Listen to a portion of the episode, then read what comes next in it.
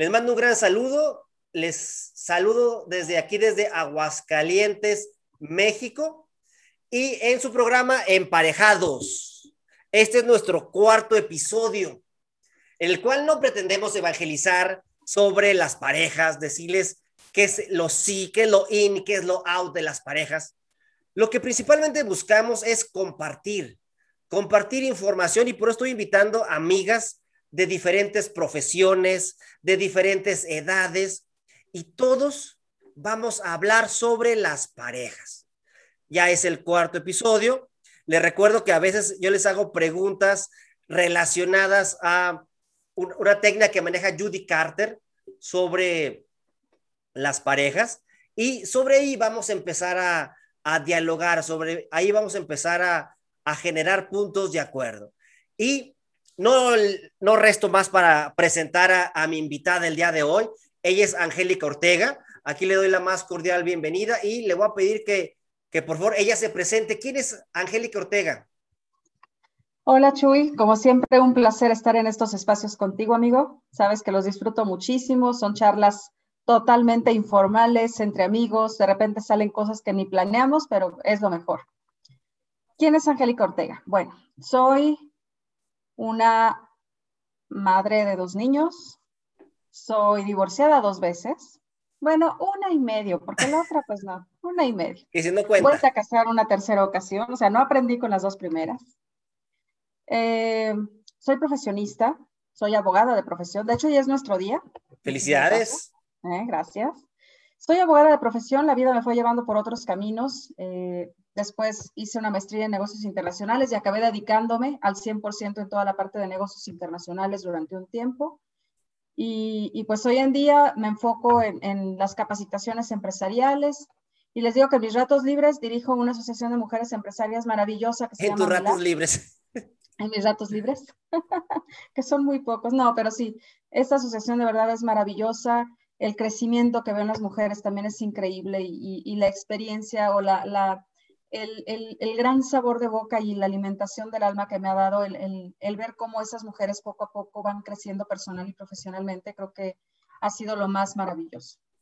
Eso sí, soy yo, Chuy. Eso me consta, todo lo que acabas de decir lo puedo constatar. ¿sí? Lo, lo que más admiro en ti es tu vocación de servicio. Porque si sí, yo te veo que andas del tingo al tango, andas para acá, para allá, y todavía con la Asociación de Mujeres Empresarias, me has invitado, he tenido el, el honor de asistir ahí eh, como ponente en algunas conferencias.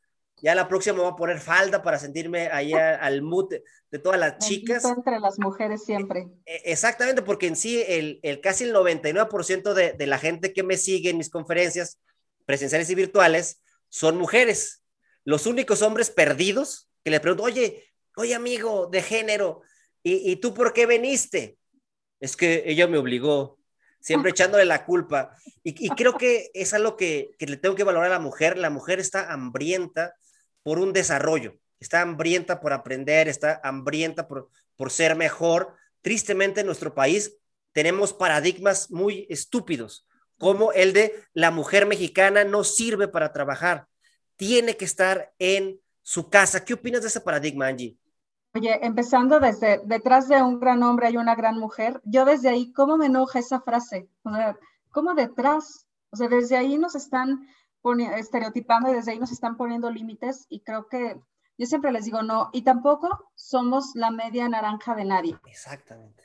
Creo que esos, esas dos frases son, son clave, ¿no? Junto a un gran hombre hay una gran mujer y somos una naranja completa que queremos compartir nuestra esencia y nuestra vida con alguien más. Totalmente Entonces, de acuerdo. Yo creo que en algunas ocasiones sí se puede decir que, que yo estoy atrás de mi esposa porque le empujo, que, que, digo, híjole, este, necesita ayuda.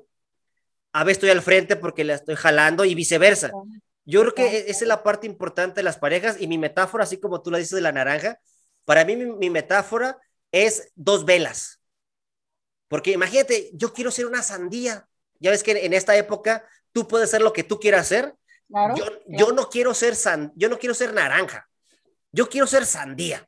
Entonces imagínate, llega otra media naranja, se posa sobre mí y yo la lleno, la lleno completamente esa naranjilla, pero yo estoy insatisfecho. Yo digo, oye, como que hay algo mejor para mí.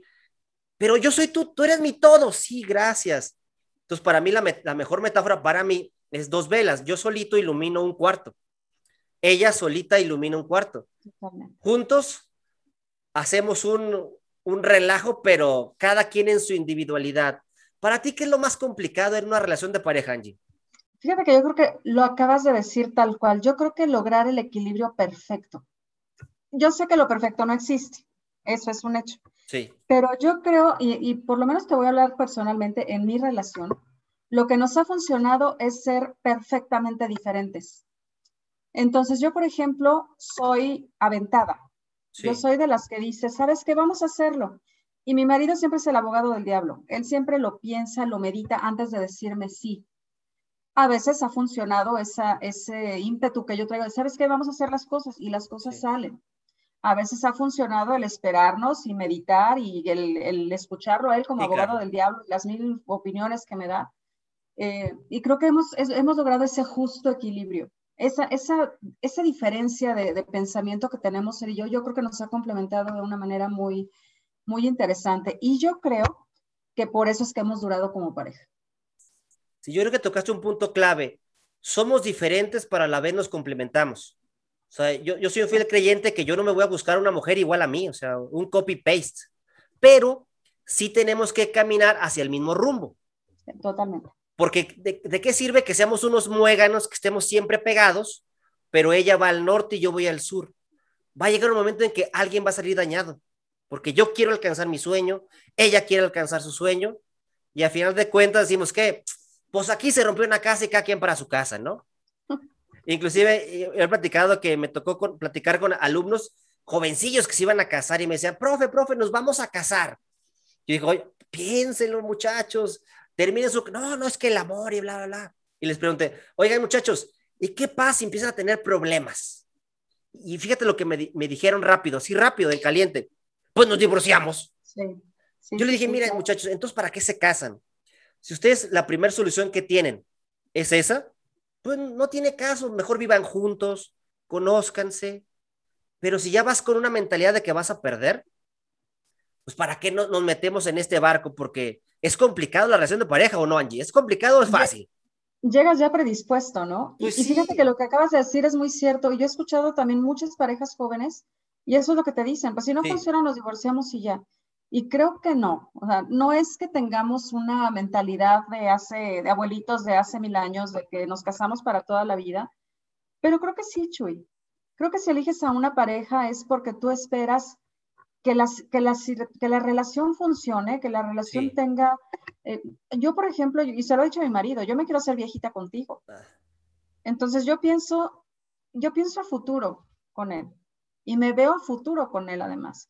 Y yo creo que el hecho de ver de futuro con una persona es lo que hace que día a día, quieras o no quieras, vas alimentando la relación. O sea, indirectamente o, sin quererlo, sin pensarlo, la vas alimentando porque tú, tu estrategia de vida o tu misión de vida en pareja la estás viendo a largo plazo. Sí, claro. Y creo que las generaciones actuales no ven una relación de pareja a largo plazo. Yo creo que tocaste un punto vital. Si yo soy incapaz de verme con esa pareja a largo plazo, pues no tiene, no tiene caso que me envuelva en un gran proyecto que se llama matrimonio. Otro que yo le agregaría sería, tengo que admirar, del verbo admiración, ah, a mi pareja. O sea, una vez yo le pregunté a un chavo de la universidad, oye, ¿qué admiras de tu novia? No, pues está bien guapa. Puras, y, me y me daba puros ejemplos externos. Yo le decía, no, dime algo de dentro de ella. No, pues me la puso difícil, profe.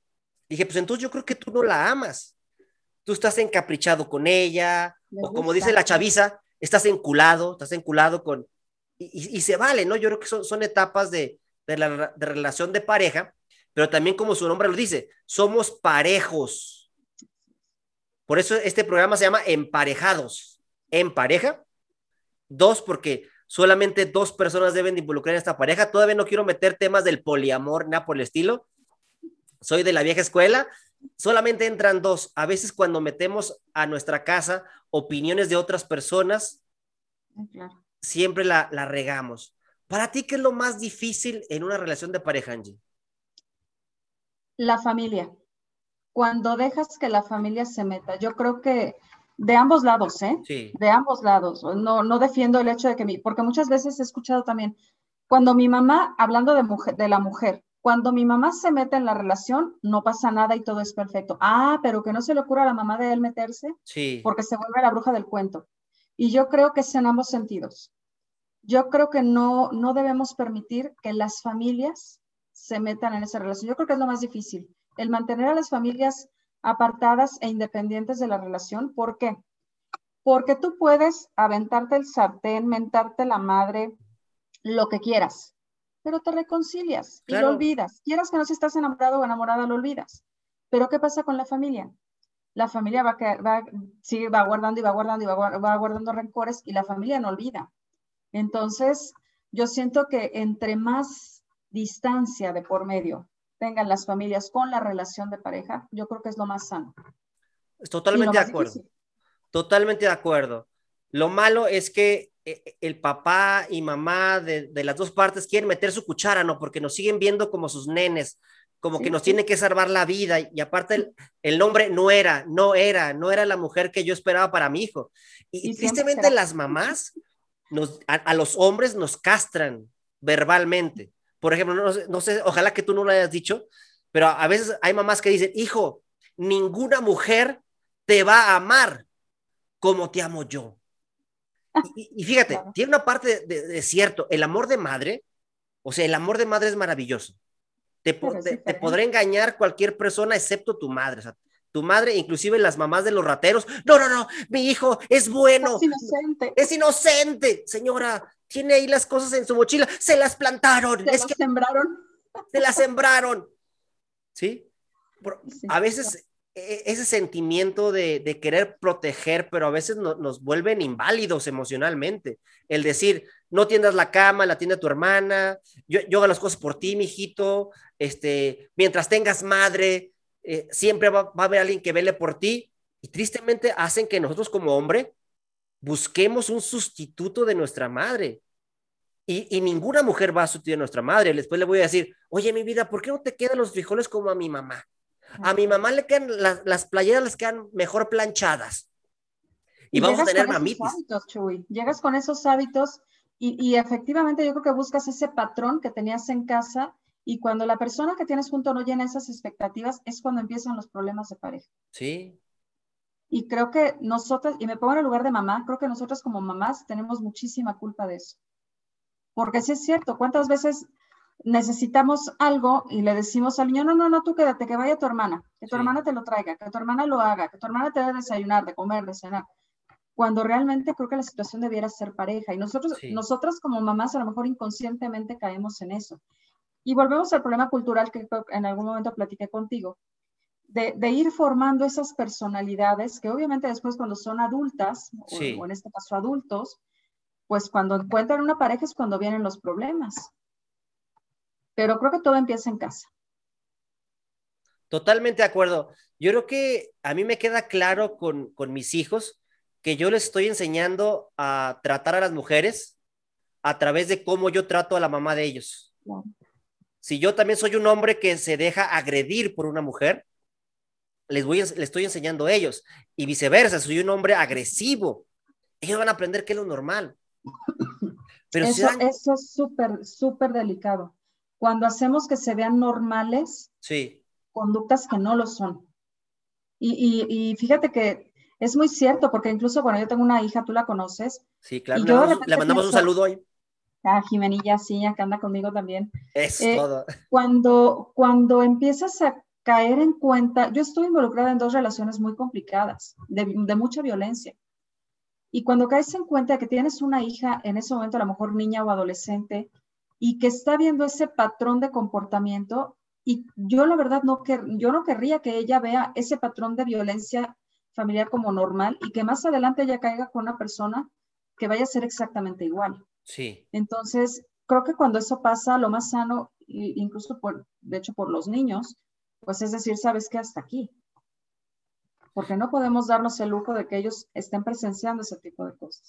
y Eso ya tristemente, nos va a dar para otros temas. no, claro, y tristemente a veces creemos que el amor todo lo, lo puede, todo lo cura, todo lo sana, pero se nos olvida que eso afecta a lo interno.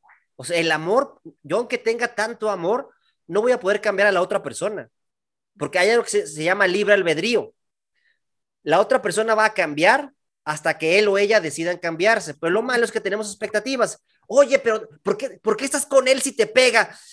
Es que posiblemente me lo merezco, este va a cambiar, ya me platicó, ya, ya después de que me fue a recoger al hospital, ya me dijo que es la última vez que me golpea tan fuerte. Me recibió con unas rosas. Me recibió con hijo, un ramo de rosas impresionante, me llevó mariachi. Eso me entender que ya cambió. Hasta que tristemente cae en un feminicidio.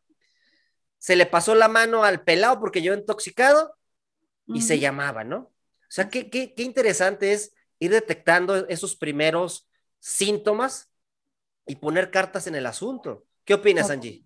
Totalmente, totalmente. Y, yo creo que es otra de las cosas que, que cuesta trabajo. Insisto, cuando estás enamorada o enamorado, no ves los defectos de la pareja. Y yo creo que es porque, creo que tú también en algún momento nos lo, has, nos lo has platicado, la diferencia entre el verdadero amor y el enamoramiento. Sí.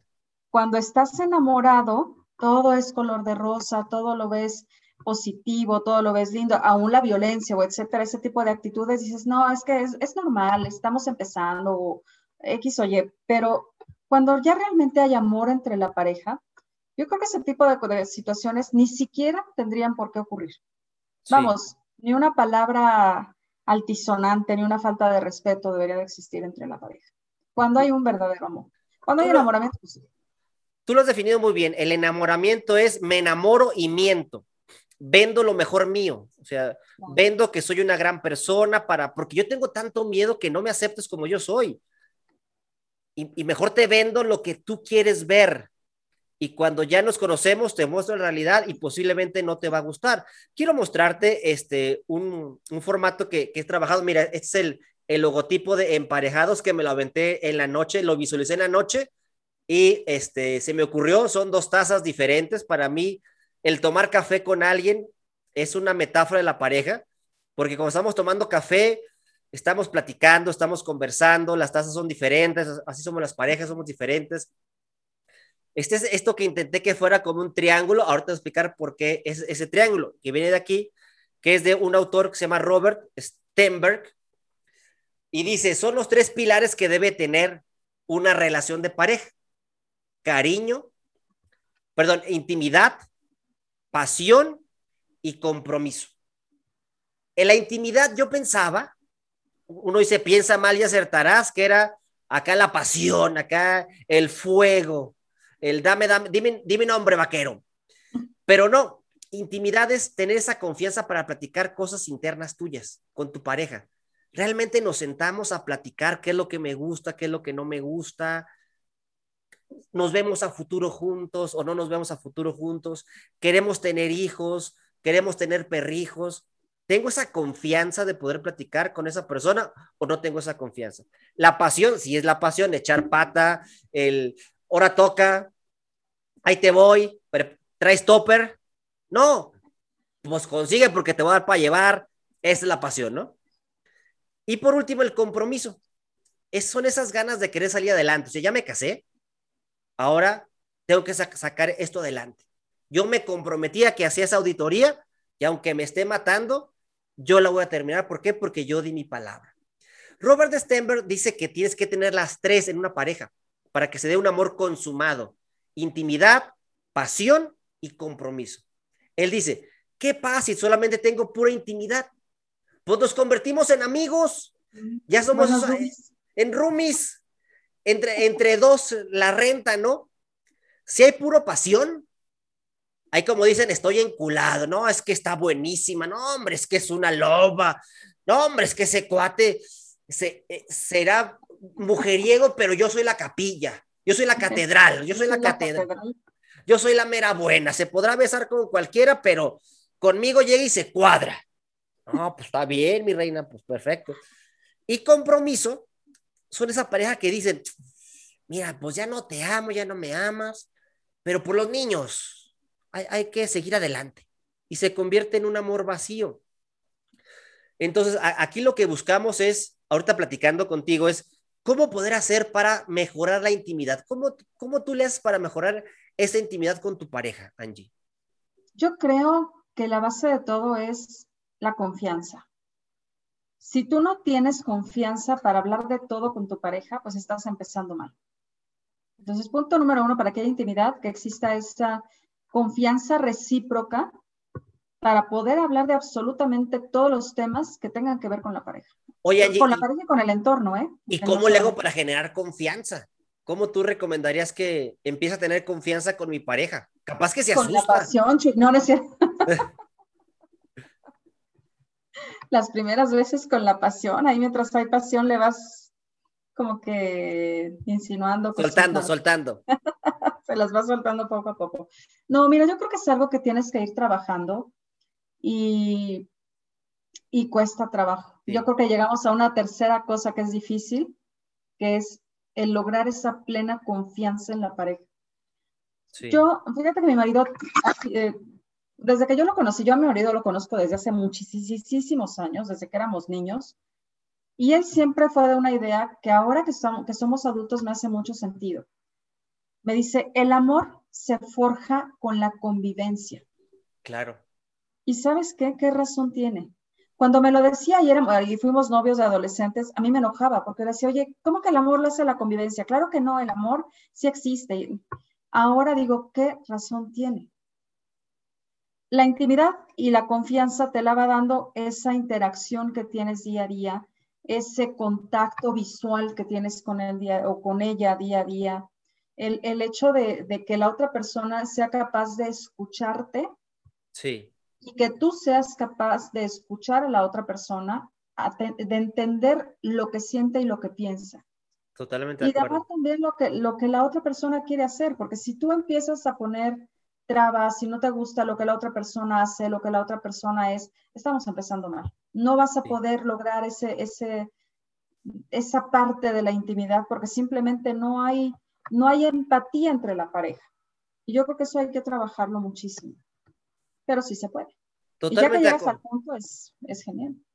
Yo, yo, también creo que uno puede trabajar la intimidad animándose a, a expresar, pero dentro de la asertividad. Yo creo que en el pedir está el dar. Por ejemplo, se vale empezar a platicar, oye, ya tenemos cinco años de novios, a, a mí me gustaría casarme, yo, yo, tengo la expectativa de casarme y tener hijos. Ay, pues sabes que yo no tengo la expectativa ni de casarme ni de tener hijos. O sea, ahí, si la muchacha es inteligente, diría, ¿sabes qué? Te amo mucho, eres muy buena persona, pero yo tengo otras expectativas. Dame la oportunidad. Sí, nuestros proyectos de vida son diferentes, claro. Lo malo es que, no, no, no, lo voy a convencer, lo voy a convencer. Vas a, dame otros cinco años y lo convenzo. O sea, por ejemplo, también dice, oye, es que una mujer feminista, yo, yo digo, pues cada quien va a encontrar su cada cual. O sea, yo, yo no andaría con una mujer que cree en el aborto, yo andaría con una mujer que crea en la vida, o sea, yo creo que la vida es tan sencilla, lo malo es que le metemos jiribilla y queremos sentirnos dioses para cambiar las ideas de las demás personas. Se vale platicar, se vale sentarnos y también en el pedir está el dar. O sea, somos una pareja que quiere, somos novios y queremos hablar de echar pasión, pues tampoco voy a tener este mi, mi edillo, pues voy a decir, mi vida, yo creo que esto de echar pasión es, parte de la pareja. No, no, no, no. Yo quiero ser virgen hasta el matrimonio. el matrimonio. Yo, yo siempre he dicho, todos tenemos ángeles y demonios. Yo no conozco a ninguna persona puro angelito. Tenemos ángeles y demonios, pero para mi tip siempre ha sido, si ese demonio está, está más pequeño que mi ángel, lo acepto. Pero si ese demonio está por encima de mi ángel, yo no lo acepto y tomo la decisión de separarme.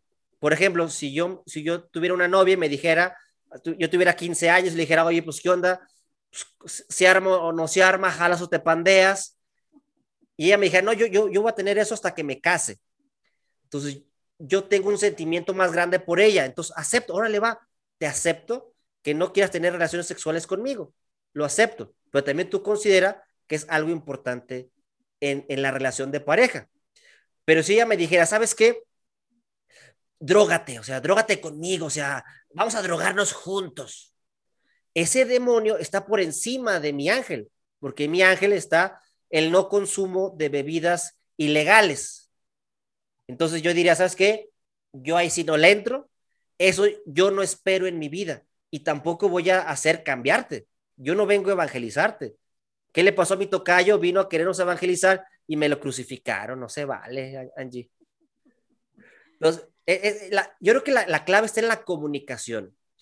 Y luego sigue el siguiente punto, que es la parte de, la pasión, que es un punto bien importante, que a veces hay mujeres que dicen, no, es que con la edad se me quitan las ganas. Yo ya con la edad, no, ya, ya, Chu, ya, ya no tengo ganas.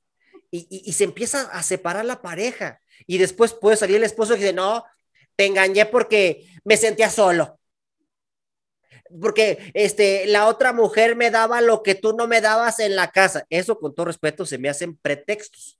Más que una justificación, se me hace pretexto. ¿Cómo hacerle, Angie, para platicar de, de temas que evolucionan como evoluciona la edad de las parejas, Angie? Oye, te voy a platicar una anécdota. Cuando, cuando yo me iba a casar la primera vez, sí. tengo una tía que murió hace dos semanas, en paz descanse, mi tía Guadalupe. Pero ella me dijo, ay hija, te voy a hacer una pregunta. Yo sí, tía, dime. ¿Y ya tuviste tus que veres con tu ah. futuro marido? Y le digo, no, tía, ¿cómo crees? Yo virgen hasta el matrimonio. Ay, hija, pues ojalá te salga bueno, porque si no va a ser el, el va, a, va a tronar tu matrimonio. Ándale. me, me pareció, digo, te estoy hablando de hace muchísimos años, pero me pareció interesante y hoy en día también, como te dije lo de marido, ¿qué, qué razón tenía? Sí. Porque sí es cierto, cuando tú, cuando tú llegas con una expectativa al matrimonio, yo creo que esa expectativa incluye esta parte de la pasión. Del, y, y, creo que cuando cuando no hay química en, ese, en esa parte, tu matrimonio se rompe. A menos que pues ya llegues a lo mejor con otras, eh, no sé, a lo mejor fue una noche de pasión y resultaste panzona y te obligaron a casarte. Y pues ya llegas con otras situaciones al matrimonio. Pero, pero creo que la parte, la parte de, de la pasión es súper importante, Chuy. Porque de verdad que si no hay ese, ese pues sí, esa química con tu pareja, tu matrimonio o tu relación de pareja difícilmente va, va a funcionar. Yo creo que es una parte súper importante, súper, súper importante. Totalmente de acuerdo. Inclusive hay un chiste que dice, ¿quieres dejar de tener sexo con tu novia? Pues cásate. Y, te das cuenta de que, y eso en las pláticas entre amigos, eh, ahí les mando un gran saludo a unos, unos, buenos amigos de la comarca lagunera, no digo su nombre porque no quiero quemar gente, pues el diálogo es ese, no, pues este, pues, ¿hace cuánto no, no, no baila el muñeco? No, pues ya, ya, ya tiene rato, no, ya, no, ya hasta se me olvidó. Oye, esa comunicación y después empieza a escuchar charlas de que ya le puso el cuerno, de que ya tiene otra, otra pareja. Y me dicen, ¿y, tú, Chuy, no tienes otra familia, otra mujer? Mira, si no puedo con una, ¿tú crees que voy a andar buscando rounds con otras personas? Yo creo que ahí la bronca está en la mala comunicación, en creernos esas etiquetas de que el matrimonio cambia la relación de pasión de los novios, que de novios, no hombre, puro fuego, pura candela, no puedes estar, pasa a, las secundarias y les tienes que echar agua para que se despeguen los chamacos y, y va evolucionando y, como que va decayendo y, y ciertas estadísticas que he visto del cambio en la mujer, pues los climas, clímax de la mujer son de los 35, 40 años. Son los clímax, son, son, son, las etapas fuertes en la parte de, de la pasión.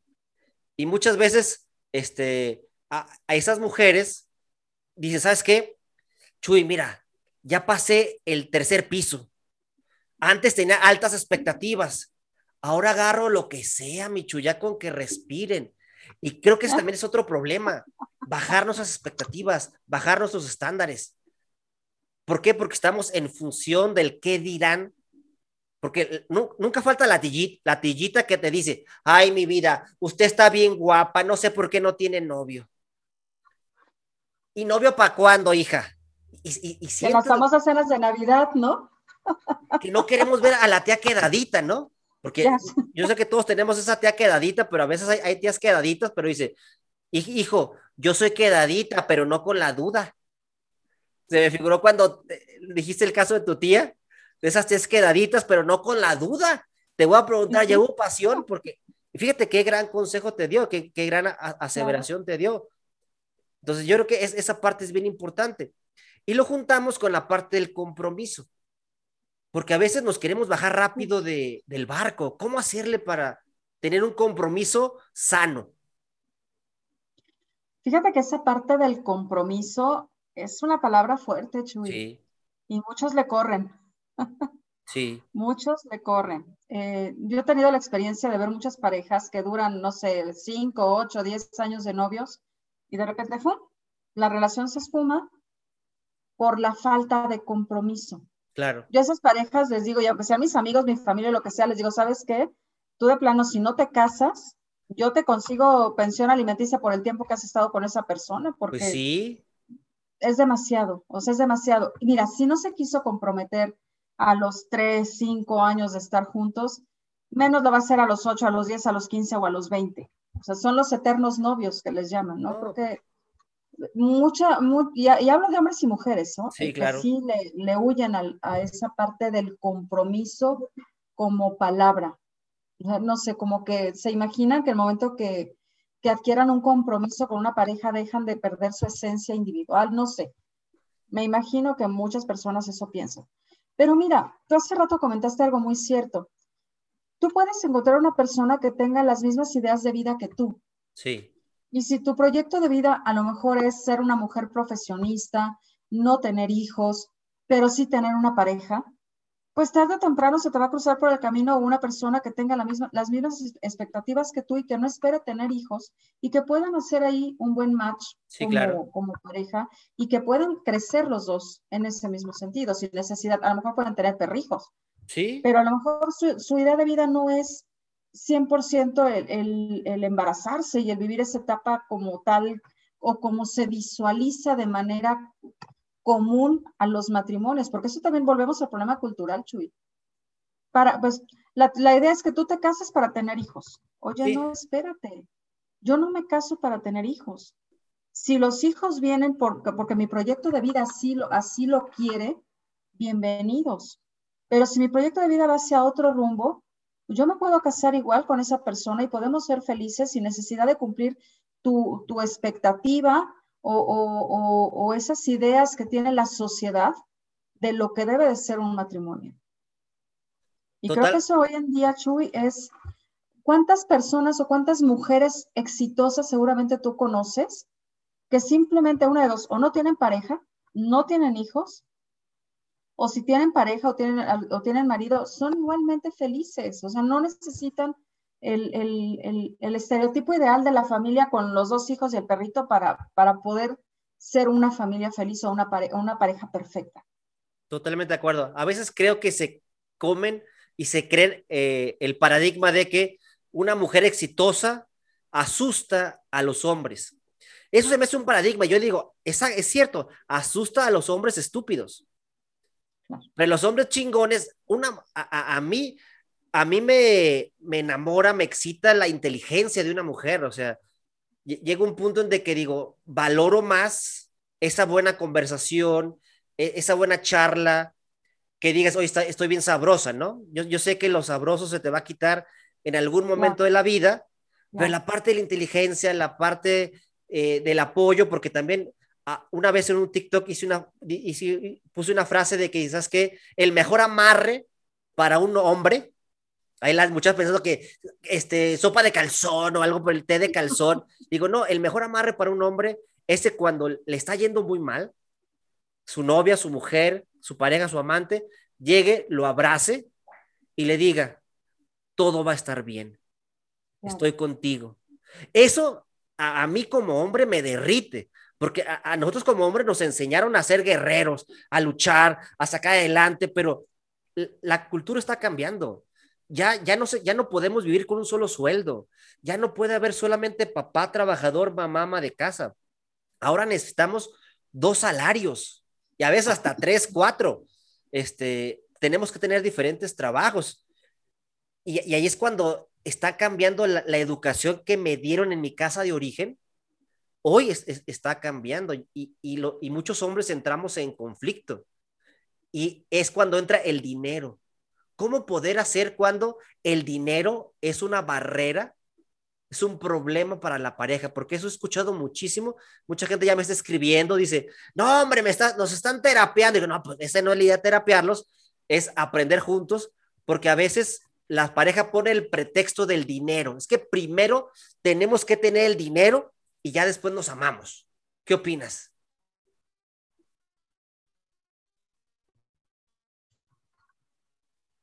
Uy, es, es, este tema es álgido, Chuy. Muy, muy álgido. Creo que en estos tiempos, más en estos tiempos de pandemia, creo que es crucial por, por todo lo que ha pasado con, con cuántos negocios no terminaron, cuántas personas se quedaron sin empleo. Sí. Y lo dicen, ¿no? Cuando el, cuando el dinero sale por, por la puerta el amor sale por la, por la ventana. Y desafortunadamente se siente que a lo mejor no trabaja, es ama de casa, de repente el marido se queda, el, marido se queda sin trabajo y ya se termina el amor porque ya no, ya no tiene al, ¿cómo le llaman? Al, ay, se me fue el término, Chuy. Pues a la persona que está dando. Al cajero automático. al cajero automático de la casa. Sí. Sí, realmente porque todavía hoy en día existen esos matrimonios, Chuy, sí. que se casan por, por, por el dinero se casan por ver qué puedo dar porque, porque no quiero trabajar y sé que esa persona es trabajadora y me puede, me puede sacar adelante sin que yo haga el menor esfuerzo. Entonces creo que esa parte del dinero es, es delicada y yo creo que ya no estamos en esas, en esas épocas donde, donde tenemos que esperar que nos den.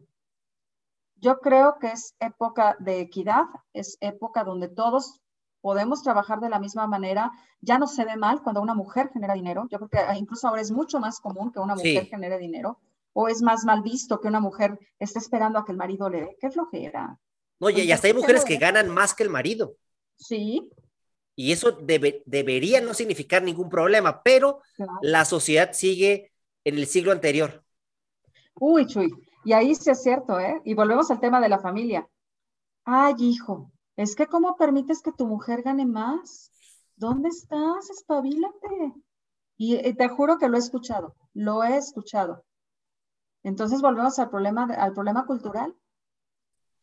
Y eso le pega directamente en la masculinidad del varón. O sea, e, e, los hombres basamos nuestra, nuestra ligera autoestima, porque también hay que hablar de eso, que los hombres tenemos una autoestima muy, pero muy frágil porque nos enseñaron a, contener las emociones, a no expresarlas. Entonces, todo lo que se mete con nuestra masculinidad nos destroza. Comenzando con el, tamaño de nuestro miembro viril, ¿no? Ya desde ahí ya, ya, ya nos está afectando y, más si, si la mujer tenía otras expectativas de que, no más eso, no, es que, que, hace frío, hace frío, dame chance que entre en, en, ambiente. Y otro punto es el dinero. O sea, que te digan, oye, oye, ¿y por qué tu vieja gana más que tú? No, es que pues, pues ya ves, ya ves la, nuevas, las nuevas culturas. Pretexto, pretexto, pretexto. Yo creo que los tiempos tienen que cambiar y, darse cuenta que a veces yo, yo tengo por ahí amigos que son amos de casa. Su, labor es atienden a los hijos, hacen la cocina, y tienen una excelente comunicación con su pareja y, y, su pareja e, es una empresaria, emprendedora, empleada, etcétera, y, se la llevan de lujo. Entonces, y se vale invertir roles. Claro. Yo creo que no, no pasa nada. Pero aquí entramos en lo que hemos platicado, en la sana comunicación. Los primeros que nos tenemos que comunicar somos nosotros, como pareja. ¿Qué es lo que sí se vale? ¿Qué es lo que no se vale? Porque también llega un momento en que uno como pareja pierde su identidad. Yo lo veo con mis hijos, cuando voy a sus escuelas ya no soy Chuy. Ahora soy el papá de Joshua y el papá de Miguel. El papá de Joshua, eh, aquí estoy, soy Jesús. Sí, papá de Joshua. O sea, ¿y qué pasa en la pareja? Nuestras pláticas son nuestros hijos. Ay, ¿cómo estarán los hijos? Ah, muy padre. Y llega un momento en que se da el síndrome del, del nido vacío. Cuando esos pichoncitos ya se volvieron en unas águilas, se van y la pareja nos volteamos a ver y nos decimos, oye, ¿y tú quién eres? ¿Y tú quién eres? Pero eso se pudo haber evitado si hubiera intimidad, pasión, compromiso.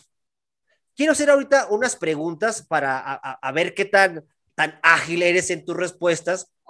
Ahorita, que salga lo, lo que tenga que salir. Aquí no hay este, aquí no viene gobernación a, limitarnos. Posiblemente nos tumben el video, pero de ahí no pasa.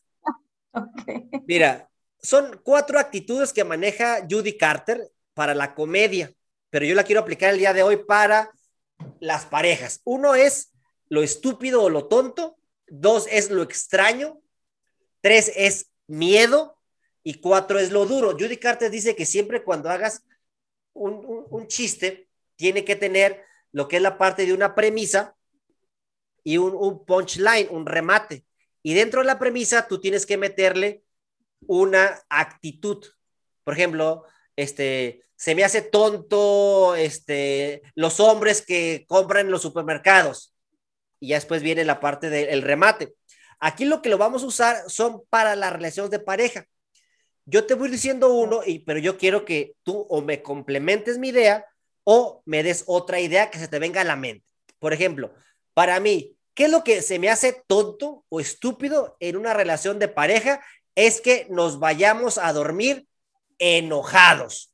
En lugar de querer solucionar las cosas, hay uno se mueve para un lugar y otro para otro. O sea, no tenemos cinco años para estarnos peleando.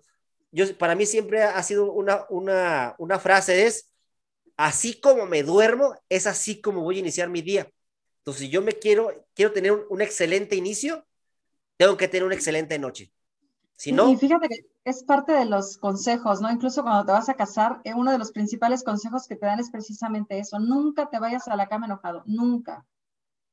Entonces creo que es, es un buen punto, es algo estúpido en la relación o algo tonto, dormirse enojados. ¿Y a ti qué se te hace estúpido o tonto en una relación, Angie? No reírse, no tener, perder el sentido del humor. Y sí, eso se me hace perder el tiempo. Imagínate estar con una persona que juntos tengan cara de perro bulldog estreñido, ¿no? que uno le, suelte el chascarrillo y la otra persona así como que... Oye, y luego dicen, ay, qué raro, ¿por qué no nos invitarán ya a las reuniones? O, por qué me dicen que venga yo sola, ¿no? O sea, no, no sé por qué. Sin niños y sin marido, ¿no? O sea, no sé por qué, pero... Pero pues bueno, son las nuevas amistades de ahora, ¿no? Eso, eso, eso me tonto. Totalmente de acuerdo. Vamos con la segunda. ¿Qué se me hace raro o extraño? Se me hace algo muy extraño que uno como hombre elige a una novia o esposa con características muy parecidas a mi mamá, a nuestras mamaces. Que después te dices, ah, caramba, ¿dónde he visto esos comportamientos? No manches, me casé con un cloncillo de mi jefa. Eso se me hace muy extraño, ¿no? Inclusive muy perverso. ¿Qué opinas? Yo creo que le diste al clavo. De repente mi marido me dice, es que te me figuraste a mi mamá. Y de repente así, es que con lo, lo que acabas de decir o lo que acabas de hacer, haz de cuenta que había mi mamá. Y es por eso, porque sí es cierto, buscamos el patrón que tenemos en casa. Yo de repente también a él le digo, ¿sabes qué? Te me figuraste a mi papá. O sea, mi papá lo hubiera dicho o lo hubiera hecho tal cual lo hiciste o lo dijiste tú en este momento. Entonces creo que sí es raro. Yo creo que buscamos ese, ese patrón. Oye, y yo no sé si, si me digan eso, no sé si ofenderme o enojarme, que me digan, te pareces a mi papá. Ahí no sabré qué decir, si me enojo, digo, ah, muchas gracias. Este. O, molestarme, ¿no? De, mejor ráyamela, mejor ráyamela, mejor. ¿A ti qué se te hace raro o extraño en una pareja? Yo creo que concuerdo contigo concuerdo contigo en el hecho de que busquemos ese mismo patrón familiar. Yo creo que eso es raro.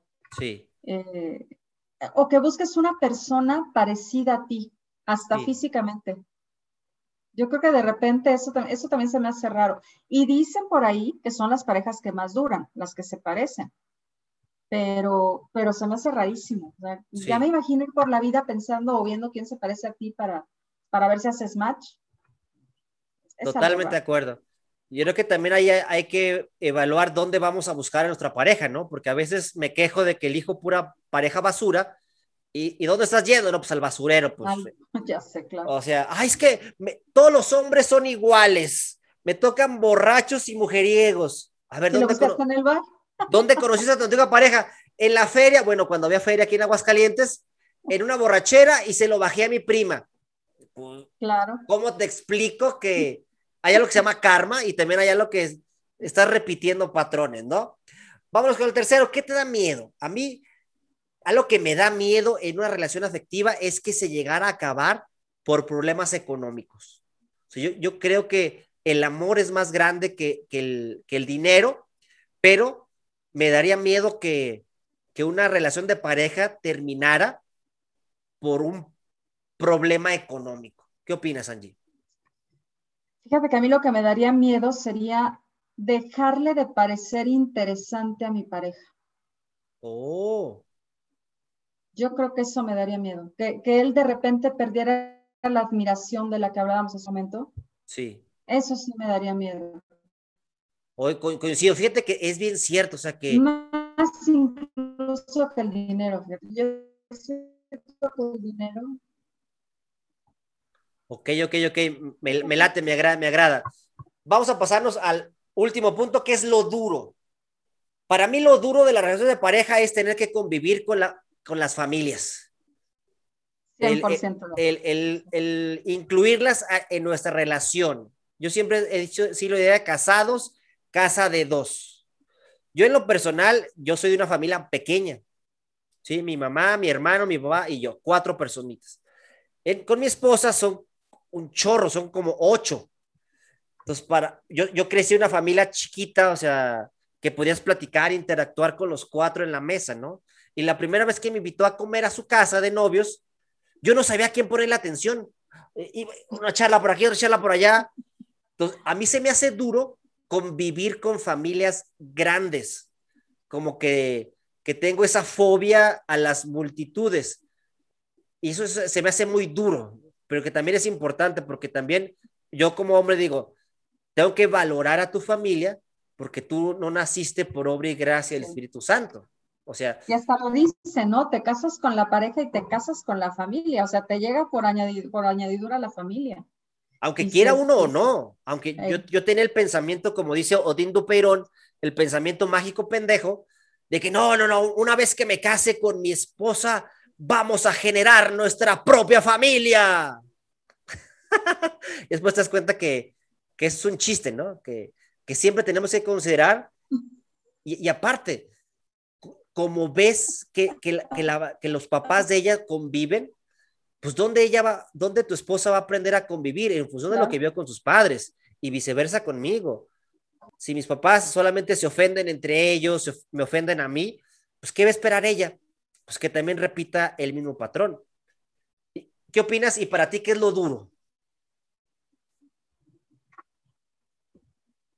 Yo creo que lo más duro es eso, cuando traes valores familiares muy arraigados y que pretendes replicarlos en tu familia, o en tu pareja o en tu matrimonio. Yo creo que eso es durísimo, porque lidiar contra ideas, expectativas, culturas, comportamientos, adicciones, eh, no sé, mil y un cosas que no, que no van con, con lo que tú eres, incluso muchas veces hasta diferentes valores. Sí. Eh, yo creo que crear ese justo equilibrio es durísimo, durísimo, durísimo, porque tarde o temprano con alguna de las dos familias vas a quedar mal. Totalmente. Y el tratar de, el no, el no querer quedar mal con tu familia, pero tampoco querer quedar mal con la familia de él, eh, eso es súper complicado, súper complicado. Yo afortunadamente, te comparto rápidamente. Gracias. Eh, ese problema lo tuve con mis dos parejas anteriores. Con mi pareja actual no, con mi marido realmente, su, te puedo decir que su mamá es maravillosa. Mi suegro ya murió, pero mi suegra se volvió a casar ya grande, ya muy grande, y es feliz. Y yo me llevo muy bien con ese nuevo matrimonio de mi suegra. O sea, yo creo que con ella eh, se rompió el paradigma de que, ay, no, la suegra que no se acerque. No, realmente yo con mi suegra la, quiero muchísimo, la respeto muchísimo, nos amamos y, y, eso es padrísimo. Sí pero porque realmente venimos de, situaciones muy, muy similares, de valores similares, de ideas similares, cosa que no tuve con las otras dos familias, por ejemplo. Entonces dice la clave. Entonces la clave es, buscar familias paralelas, posiblemente no iguales, por, no, no, iguales, pero afines, que, que tengamos los mismos principios y los mismos valores. Y también como papás tenemos que ser inteligentes. Entre mejor tratemos a la pareja de nuestro hijo o hija, pues estamos contribuyendo. Más cerca lo vas a tener. Más cerca lo vamos a tener. Yo a veces le digo a mi mamá, a veces mi mamá me marca y contesto yo, pásame a tu esposa, pásame a Perlita. Eh, hola, no, quiero hablar con tu esposa. Y se la pasan hablando media hora y cuando me marca a mí nada más hablamos cinco minutos. Y, digo, ah, jefa, este, yo soy su hijo, le, recuerdo que, y digo, ay, te pones celoso. Pues usted es mi mamá. ella tiene su ama. Pero yo creo que se me hace inteligente por parte de ciertos padres de decir, posiblemente no me caes bien, porque también hay, papás que dicen, es que ningún hombre o ninguna mujer va a ser lo suficientemente hombre o mujer para mi hija. Pero mira, yo, yo quiero estar cerca de mi hija, quiero estar cerca de mis nietos. Te doy un voto de confianza, porque yo no, yo no crié a una hija o un hijo tonto. También deben de darle un voto de confianza a sus hijos, porque a veces los hijos tomamos malas decisiones, pero ahí es donde se aprende.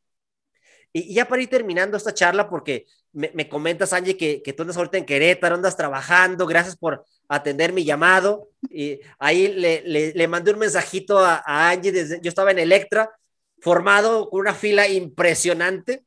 Dije, capaz que no llego a la hora, mi Angie, pero sí puedo llegar a tiempo. Me eché mi baño torero, porque me alcancé a mojar algo, porque está lloviendo aquí en Aguascalientes, está tormentones aquí en Aguascalientes. ¿Cómo está el clima allí en Querétaro? ¿Está bonito o está feo? Eh, calorcito, pero sí, ahorita ya nublado. Yo creo que sí va a llover en la noche. No, aquí ha estado, todo el día ha estado tequilero aquí en, Aguascalientes. Pero hay, hay, que estar trabajando, ni modo, no, no, no, hay que caer en esas tentaciones. Pero muchas gracias, agradezco tu, antes que nada agradezco tu amistad y agradezco tu tiempo. Y ya por último, quiero que hagamos una metáfora entre la pareja y los lápices. Yo, te, yo empiezo. Las buenas parejas son como los lápices. Siempre te salvan de un apuro. Ahí está. Ahora véntate una tú, a ver. Lo primero que te venga a la mente, ¿eh? Esto no es de psicología, es de improvisación. Yo creo que entre más larga la punta, más rápido se rompe. así como que, y dos, no le entendí, así, a ver que le piensen. Sabes que no, a lo que voy es, entre más perfecta quieras una relación, más imperfecta es o más imperfecta va a ser. Sí. O sea, entre más le estés sacando punta al lápiz para que tu relación sea perfecta, perfecta, te lo vas a acabar. Te la vas a acabar, claro. Wow, totalmente cierto, porque a veces queremos tener la punta perfecta, ¿no? Esa punta no me gustó, más, más, más. Porque la quiero exactamente finita, finita, finita para que escriba bonito. Y, el, día pues que, el día que llegues a escribir bonito, ¡pum! Se acabó el, se la pareja. se acabó el amor, ¿no? Así es. Wow, eh, eh, eh, nunca había escuchado esa metáfora, pero se me, hizo interesante. Otra, otra metáfora es, las relaciones de pareja son como las plumas o, o como los lápices, de que nunca encuentras una buena y cuando la encuentras, siempre te escribe bien feo. Mm, o como las manzanas. ¿Cómo a ver? Aunque sean manzanas, nunca vas a encontrar dos iguales.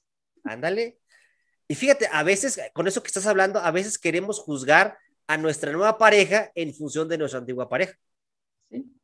O sea, lo, evaluamos. Te estoy observando, no me vas a engañar, ¿eh? Espérate, o sea, apenas tenemos dos días. Dame chance. Es que todos los hombres son iguales. Sí, es cierto. Y sí es Espérate, yo soy diferente. No, no es cierto, me vas a engañar. Entonces yo creo que el chiste, darnos cuenta de que las personas son, diferentes y no porque hayamos tenido un, fracaso, y lo pongo entre comillas, fracaso en una relación de pareja significa que, que somos unos fracasados.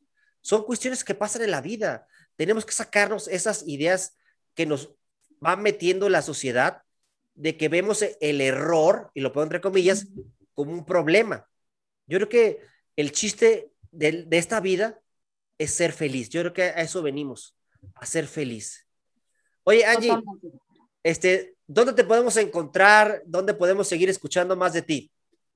A mí me pueden encontrar en Facebook, estoy como Angélica Ortega Treviño, ese es mi Facebook personal. O me pueden encontrar también en el Facebook de Melaca y pueden ver todas las actividades que estamos haciendo en pro de las mujeres de Aguascalientes. Sí. Y ya también de las mujeres de otros estados de la República. Ya también próximamente vamos a estar aperturando Querétaro. Wow. y pues la intención es que, que siempre hay oportunidades para las mujeres que tratamos de, rescatar y tratamos de apoyarlas en su desarrollo personal y profesional. Eh, para mí sería un gusto que me pudieran localizar, que pudieran ponerse de acuerdo conmigo, si tienen una idea de negocio que no saben cómo aterrizar, si tienen por ahí alguna situación. Me ha tocado últimamente apoyar a mujeres en situación de violencia doméstica, oh. porque soy abogada aparte, entonces, pues bueno, eh, creo que también si tienen algún problema, algún conflicto de ese tipo, también con muchísimo gusto me pueden, me pueden buscar y buscamos la, la mejor solución para ellas. Porque fíjate, tristemente en esta pandemia lo que más explotó fue la violencia intrafamiliar. Y, no solo de parejas, ¿eh? Eso es bien interesante porque se disparó también de hijos a padres. Eh, oh, esa no me la sabía. Claro, claro, de hijos a padres. Entonces, creo que eso, eso es interesante porque yo entiendo, a lo mejor los jóvenes eh, pues ya tienen tiempo encerrados, los niños tienen tiempo encerrados, pero, pero sí se detonó mucho también eso. Creo que sería interesante por ahí un, eh, una sesión. Sí, no, e, e, eso amerita una charla porque se me puso la piel de gallina nomás escuchar esa parte de, violencia de hijos a padres, porque yo no me imagino violentando yo a mis propios padres, no, no, no me pasa por la cabeza, pero cada quien tiene sus historias, cada quien tiene sus, sus vivencias que yo no soy nadie para, para juzgar.